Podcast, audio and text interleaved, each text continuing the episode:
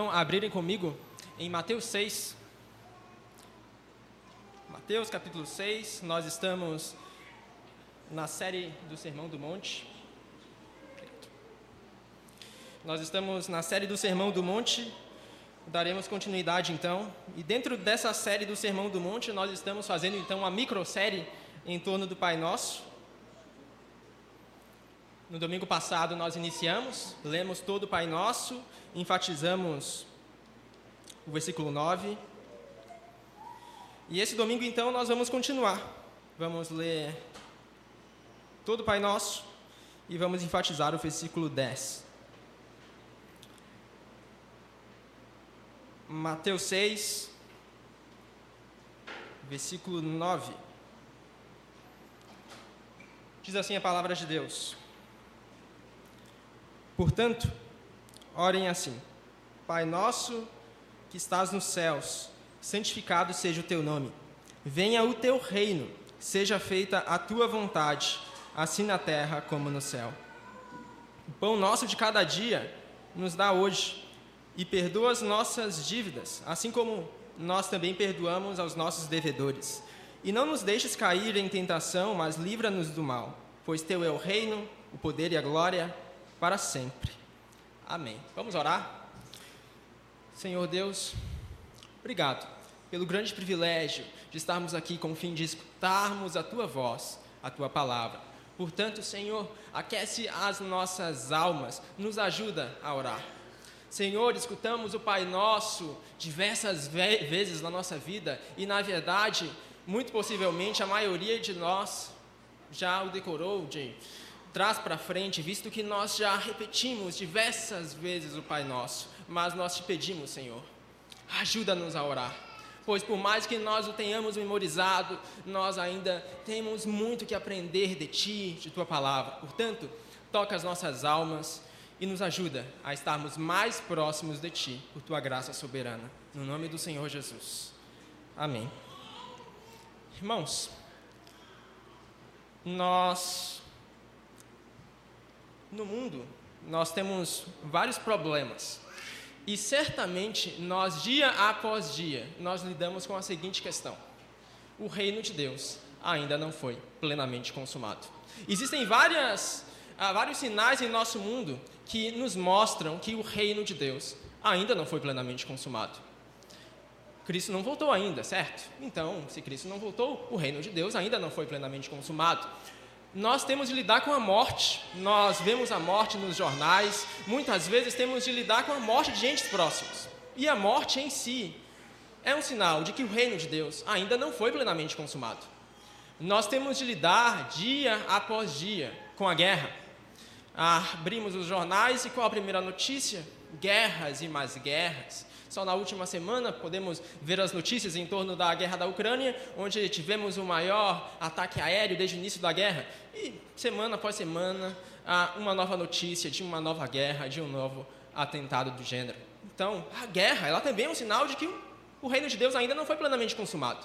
Ah, o reino de Deus ainda não se completou plenamente. E nós temos de lidar então com os males que isso nos traz, com as dores que isso nos traz. Nós vivemos, por exemplo, num terror emocional muito grande. No Brasil, por exemplo, nós vivemos no país com um dos países com o maior número de ansiedade de todo o mundo. E isso também é uma das consequências de vivermos num mundo onde o reino de Deus ainda não foi plenamente consumado. Isso afeta as nossas almas. Nós vivemos num mundo extremamente depressivo também, onde o número de depressão cresce cada vez mais, e no nosso país isso não é diferente. E nós temos de lidar com essas consequências. Um mundo caído, no mundo onde Cristo ainda não voltou, no mundo onde o reino de Deus ainda não foi plenamente consumado. Veja, nós podemos lidar também com as dores dos nossos relacionamentos interpessoais, na nossa família, brigas e comunicações quebradas e flagelos verbais, e tudo isso também são consequências de um reino de Deus que ainda não foi plenamente consumado. Nós lidamos com dores, sofrimento pessoal, pecado pessoal, coisas assim que nos afligem dia após dia. E são como que um sinalizador que nos lembra: o reino de Deus não, ainda não foi plenamente consumado. O reino dos céus ainda não foi plenamente trazido à terra. E qual deve então ser a nossa postura enquanto cristãos? Ah, perante tudo isso, perante ah, um mundo que sofre, perante o pranto do mundo, perante o choro das pessoas, perante o choro da nossa alma? Qual deve ser a nossa postura, então, perante a dor no mundo, perante o choro do nosso próximo? Como nós, enquanto cristãos, devemos proceder perante tudo isso, perante o caos que rodeia o nosso mundo e que também está dentro de nós? Qual deve ser a nossa postura? Bem, Jesus nos ensina, versículo 10: Venha o teu reino. Nós devemos clamar dia após dia pelo reino de Deus, porque somente o reino de Deus pode, de fato, trazer esperança para o mundo. Somente o reino de Deus pode trazer, de fato, a paz que nós tanto almejamos. Somente o reino de Deus pode, de fato, curar as feridas que nós insistentemente tentamos curar, mas sempre aparecem outras feridas maiores. Somente a vinda do reino de Deus, somente a volta de Jesus pode de fato curar o pranto e a dor do nosso mundo. Somente a vinda de Jesus pode cumprir as palavras de Apocalipse, onde está escrita no versículo 21: Eles enxugará dos olhos toda lágrima e já não haverá morte. Já não haverá luto, nem pranto, nem dor, porque as primeiras coisas haverão passado. Somente a volta de Cristo pode então trazer esperança ao nosso mundo. E quando nós oramos, venha o teu reino, nós lembramos disso, de que somente a volta de Jesus, somente a vinda plena e consumada do reino de Deus pode trazer a paz que nós tanto queremos. Mas também, quando nós oramos, venha o teu reino, nós reconhecemos que o reino de Deus já foi inaugurado. Nós sabemos que temos um Senhor que morreu na cruz do Calvário. E Cristo Jesus, quando morre naquela cruz, ele inaugura de uma vez por todas o reino de Deus. E também ele conquista de uma vez por todas a vitória de Deus sobre o pecado e a morte, pois na cruz do Calvário todos os inimigos de Deus já foram derrotados. Portanto, o reino de Deus já foi inaugurado, mas ainda não plenamente consumado, e portanto nós somos chamados a clamar: Senhor, venha o teu reino venha o teu reino e traz e faz novas todas as coisas. E existem várias posturas que podem ah, nos impedir de orar adequadamente. Venha o teu reino. Por mais que nós saibamos que ah, o reino de Deus é a única esperança para o mundo de trevas, existem várias posturas dentro do nosso coração que podem nos impedir, de fato, de orarmos insistentemente para que Deus traga ah, o seu reino e faça nova todas as coisas. Quais posturas são essas? Primeiro, nós podemos viver uma vida em torno de um reino pessoal. E nós somos tentados a isso dia após dia. E na verdade, desde o princípio do mundo, nós vivemos num grande conflito dentro de nós, numa busca por um reino pessoal. Veja Adão e Eva, por exemplo. No que é que eles caíram? Adão e Eva buscaram um reino pessoal. O que é que eles queriam? Eles gostariam de ser igual a Deus, certo? Então eles comeram do fruto proibido, proibido. E assim pecaram. E olha, assim como Adão e Eva caíram, nós também caímos dia após dia numa busca por reino pessoal. Veja, por exemplo, Babel, a Torre de Babel. No que é que eles caíram naquele episódio? Eles buscaram de mesmo modo um reino pessoal. Eles queriam de mesmo modo glória para si e assim caíram por buscarem fama e glória própria. Assim nós também caímos dia após dia. Nós temos ambição e a palavra ambição se torna cada vez mais comum em nosso meio. Ah, nós queremos sempre mais, mais e mais. Nós nos realizamos, mas nunca estamos contentes com aquilo que nós realizamos. E quando nós buscamos um reino pessoal, então nós deixamos de buscar com toda a esperança o reino de Deus. Então, nós temos duas opções, no fim das contas: ou buscamos o reino de Deus, ou buscamos um reino pessoal. E não existem problemas aqui, ah, nós temos sonhos, todos nós temos sonhos. A grande questão é ah, se os nossos sonhos estão no centro da nossa vida, ou se a busca pelo reino de Deus está, de fato, no centro da nossa existência. Qual é a nossa ambição? Ah, a nossa grande tendência é colocarmos as nossas ambições profissionais, pessoais, familiares no centro de todas as coisas. E assim nós esquecemos que Deus e o seu reino deveriam estar no centro de nossa vida. Mesmo quando nós fazemos a obra de Deus, nós também somos tentados a colocarmos as nossas, uh, os nossos desejos, o reino pessoal, ah, no centro das coisas. Charles Spurgeon, o, o príncipe dos pregadores, ah, certa vez se sentiu fortemente confrontado pela passagem de Jeremias 45, versículo 5, que diz: E você ah, está buscando coisas grandes para si mesmo? Não faça isto. Em todo momento, em todas as áreas da nossa vida, nós somos tentados a buscarmos coisas grandes para nós, a buscarmos um reino pessoal, a buscarmos um nome grande para nós, a de fato sermos conhecidos ou vistos pelas pessoas, quando na verdade deveríamos buscar o reino de Deus, que é a única esperança para o mundo caído. Impérios e imperadores marcam a história do mundo. Nós vemos ah, tiranos se levantando sobre todo o curso da história ah, e, de fato, buscando glória para si. A, a história do mundo é marcada por uma busca por reino pessoal. A história do mundo é buscada por uma busca por glória própria. Esse é o primeiro impeditivo que nos leva a não buscarmos o reino de Deus, a busca por um reino pessoal. O segundo impeditivo, a outra postura que nos impede de desejarmos a vida do reino de Deus e orarmos sinceramente, venha o teu reino, é nós buscarmos conforto. Ah, vidas vivemos vidas totalmente confortáveis. E o conforto em si ele não é um problema. Ah, o grande problema é o sentimento de conforto que muitas vezes nos abate. Ah, certos momentos da nossa vida as coisas podem ir tão bem que nós pensamos: Senhor, não volta agora. Espera mais um pouco para consumar teu reino, porque eu quero aproveitar um pouquinho mais a minha vida, certo? Ah, eu quero esperar mais ah, algumas coisas, algumas realizações. Não volta agora, Senhor. Espera só mais um pouquinho, por favor. Esse sentimento de conforto pode nos impedir, então, de orarmos, venha o teu reino de um modo sincero. E o conforto em si não é o problema, como dizemos, mas justamente o sentimento de conforto, pois no fim das contas, sempre haverão várias questões pelo, pelas quais nós teremos que nos preocupar. Por mais que nossa vida esteja bem, que a nossa família esteja bem, sempre haverão problemas pelo qual nós poderemos nos preocupar. Por exemplo, nós temos de lidar com o pecado dia após dia.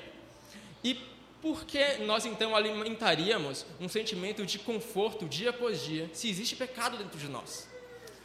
E o sentimento de conforto, então, muitas vezes pode entregar um coração que está cauterizado, um coração que está endurecido, um coração que já não sente mais. Então, nós temos pecado e vivemos vidas com um sentimento de conforto, porque ah, o pecado se tornou tão grande e também tão comum que ah, nós simplesmente não oramos mais venha o teu reino com sinceridade. Então, o grande problema não é o conforto, mas sim esse sentimento que muitas vezes corrói a nossa vida e nos leva a orarmos com urgência: Senhor, venha o teu reino. Senhor, o teu reino é a única esperança. Senhor, a tua volta é de fato a, a, o único fator que nos trará a paz por completo. Então, ambas as posturas, irmãos, tanto a postura de buscar um reino pessoal, quanto a postura ah, de termos um sentimento de conforto, elas nos trarão dificuldade ah, para orarmos, venha o teu reino, com sinceridade de fato. Então, qual seria a postura para nós orarmos, venha o teu reino? Como nós deveríamos estar para orarmos, venha o teu reino de uma maneira sincera? Nós somente podemos orar, venha o teu reino, caso tivermos um coração despedaçado. Um coração despedaçado é um coração que reconhece a grandeza do seu pecado. É um coração que reconhece que, de fato, todo ser humano busca a glória própria. Todo ser humano busca um reino pessoal. E, portanto, nós somos seres humanos miseráveis. Um coração despedaçado é um, um coração que reconhece a grandiosidade das suas falhas. É um coração que reconhece que a única esperança não está dentro de nós, mas está fora de nós, está em Deus, em Cristo Jesus, o nosso Senhor. Um coração ah, despedaçado é um coração, então, que tem noção da grandiosidade do seu pecado, por um lado, e também da supra-grandiosidade do Deus Altíssimo, por outro lado.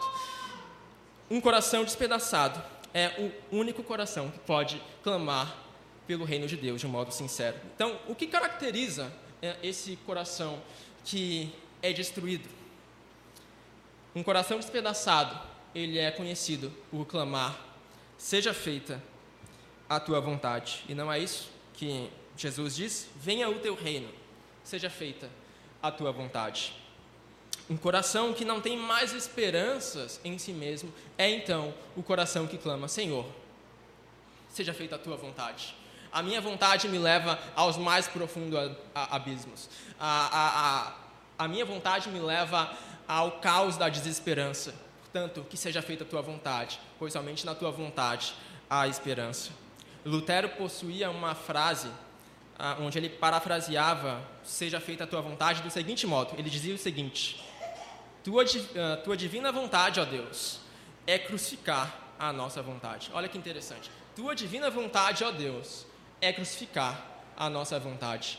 E no fim das contas, é isso mesmo que Deus faz conosco, pois nós só clamaremos: venha o teu reino, caso tivermos então a nossa vontade crucificada. Nós de fato só clamaremos venha o teu reino se nós tivermos abrido mão de uma busca pessoal por um reino pessoal.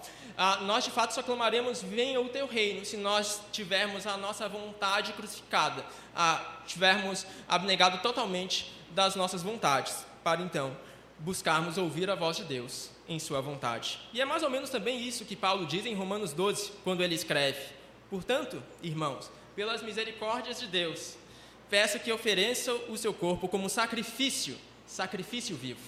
E aqui, sacrifício é a palavra-chave.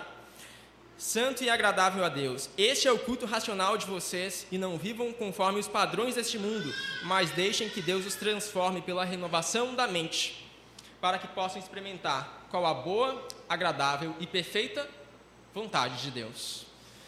Somente quando nós nos entregamos como um sacrifício vivo, somente quando nós crucificamos a nossa vontade, Somente assim nós então poderemos desfrutar da boa, perfeita e agradável vontade de Deus.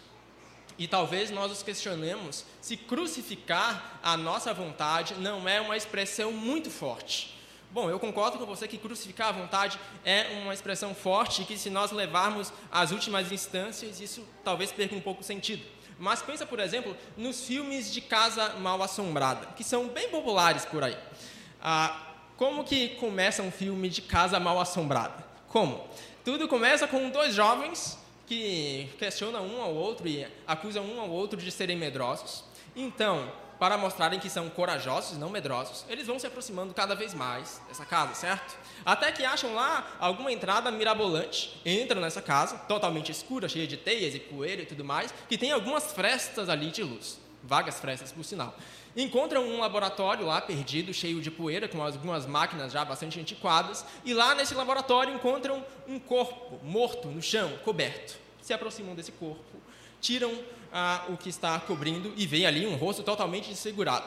Ah, se assustam, deixam o corpo para trás e, tolos que são, ah, não veem que o corpo ganha vida e os captura pelas costas. Observa, o que é que um filme de casa mal assombrada explora? Ele explora o desconhecido ah, e ele explora a quão mortal o desconhecido pode ser.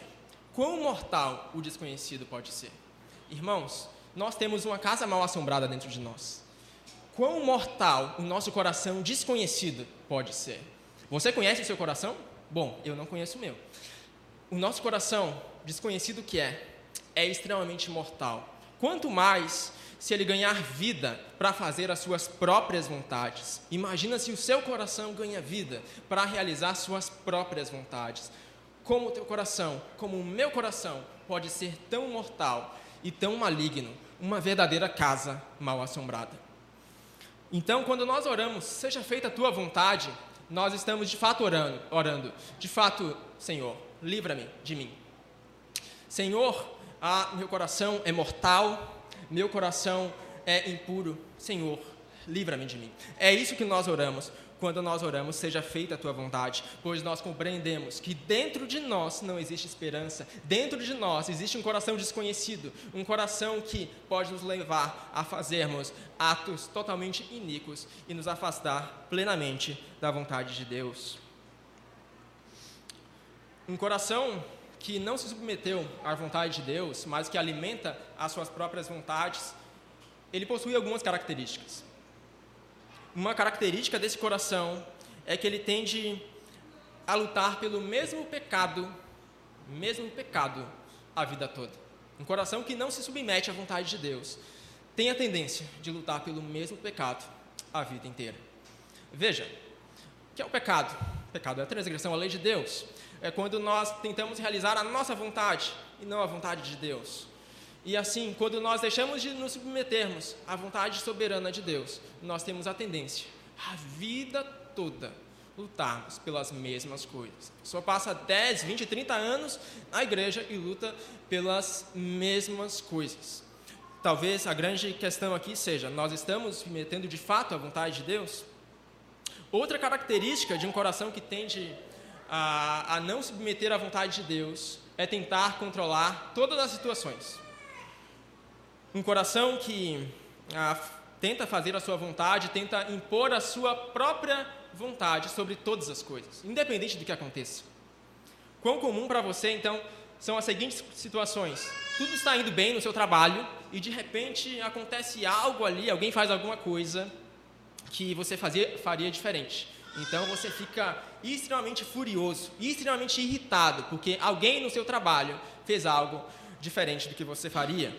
Ou ah, tudo está indo bem dentro de casa e ocorre um imprevisto e você ah, se desprograma em seu planejamento. Então você fica profundamente furioso porque o seu planejamento foi quebrado. Ou ainda, tudo está ah, indo bem até que ah, alguma coisa quebra dentro de casa e você fica furioso porque alguma coisa saiu do controle de suas mãos.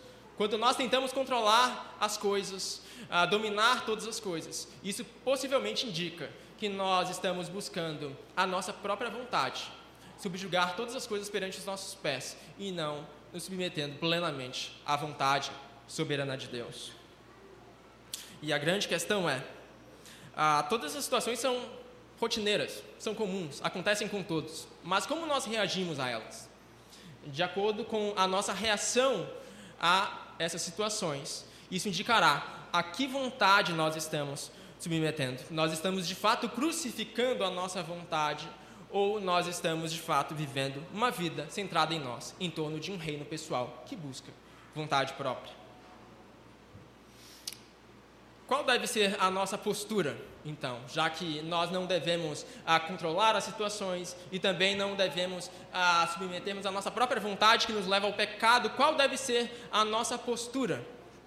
Bem, nós devemos crucificar a nossa vontade, certamente. Nós devemos orar, Senhor, venha o teu reino, seja feita a tua vontade. E devemos orar para que a vontade de Deus seja feita nas diferentes dimensões da vida, não somente na esfera pessoal, não somente na nossa família, mas em todas as dimensões da vida. Devemos orar pela dimensão pessoal, certamente, para que a nossa vontade seja crucificada e nós recebamos de, eh, de Deus graça para lutar contra os pecados pessoais.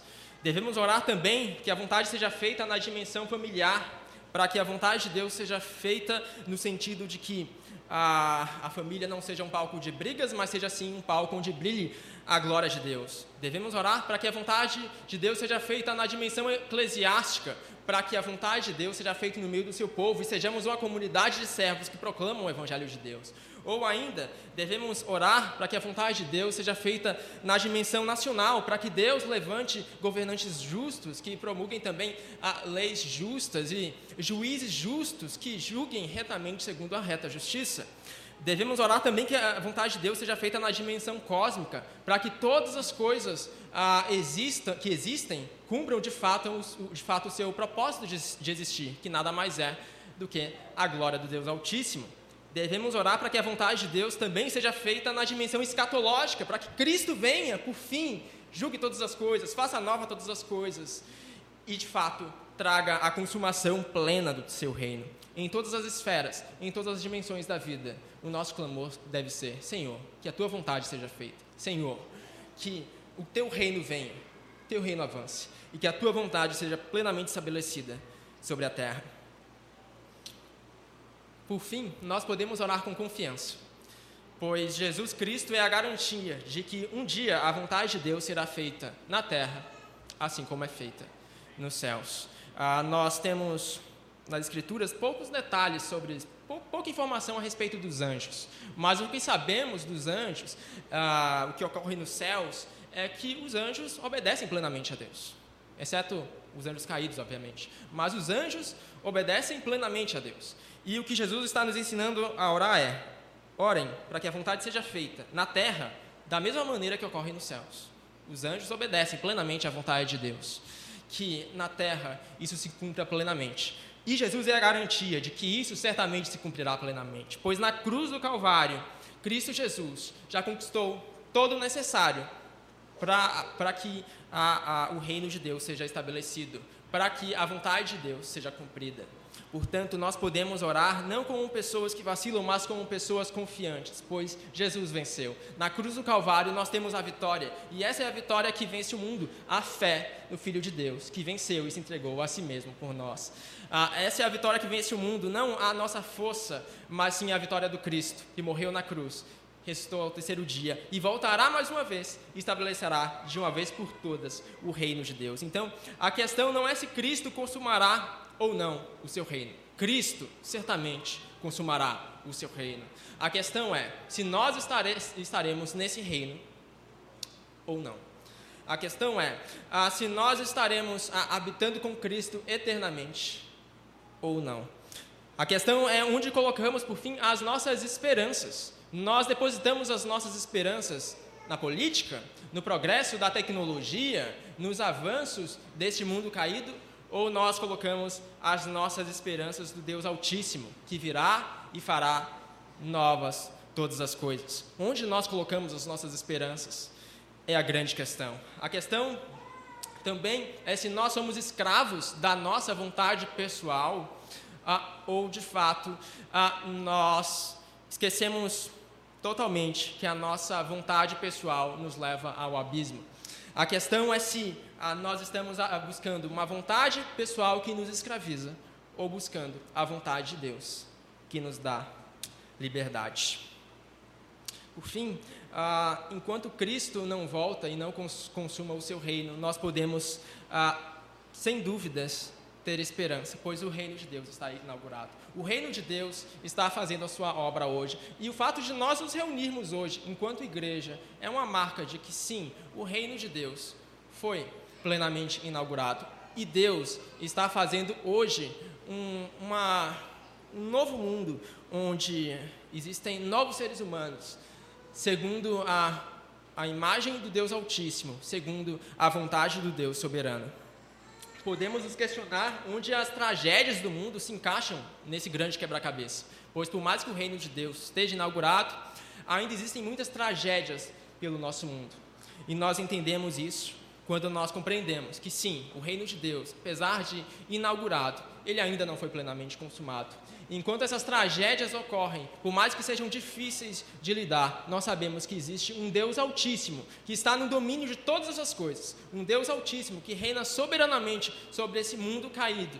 E nada deixa com que essas coisas fujam dos seus propósitos soberanos. Nós temos um Deus Altíssimo que governa sobre todos, e que, por mais que hajam males terríveis que nos aflijam dia e noite, nós temos um Deus que cuida das nossas almas, mesmo quando nós não conseguimos enxergar. Nós temos um Deus que cuida dos nossos corações, nem até quando nós não conseguimos ver esse cuidado ah, de Deus com as nossas almas. Nós temos um Deus que cuida das nossas almas, mesmo quando enxergamos apenas caos ao nosso redor e dor também. Portanto, nós podemos descansar, pois em Cristo, a sabedoria encarnada, ah, nós temos a vitória. E um dos grandes, uma das grandes problemas que nós temos é que nós não temos sabedoria, nós carecemos de sabedoria. Ah, isso, em grande parte, explica o porquê de nós não entendermos aonde as tragédias desse mundo se encaixam no grande palco da glória de Deus a nossa sabedoria, a nossa visão é muito limitada, então nós não conseguimos enxergar como Deus pode ser bom e ao mesmo tempo permitir com que o mal ocorra no mundo. A nossa sabedoria é limitada. Mas Jesus Cristo é a sabedoria encarnada. E em Jesus Cristo, nós temos o Rei de todo o universo fazendo-se servo.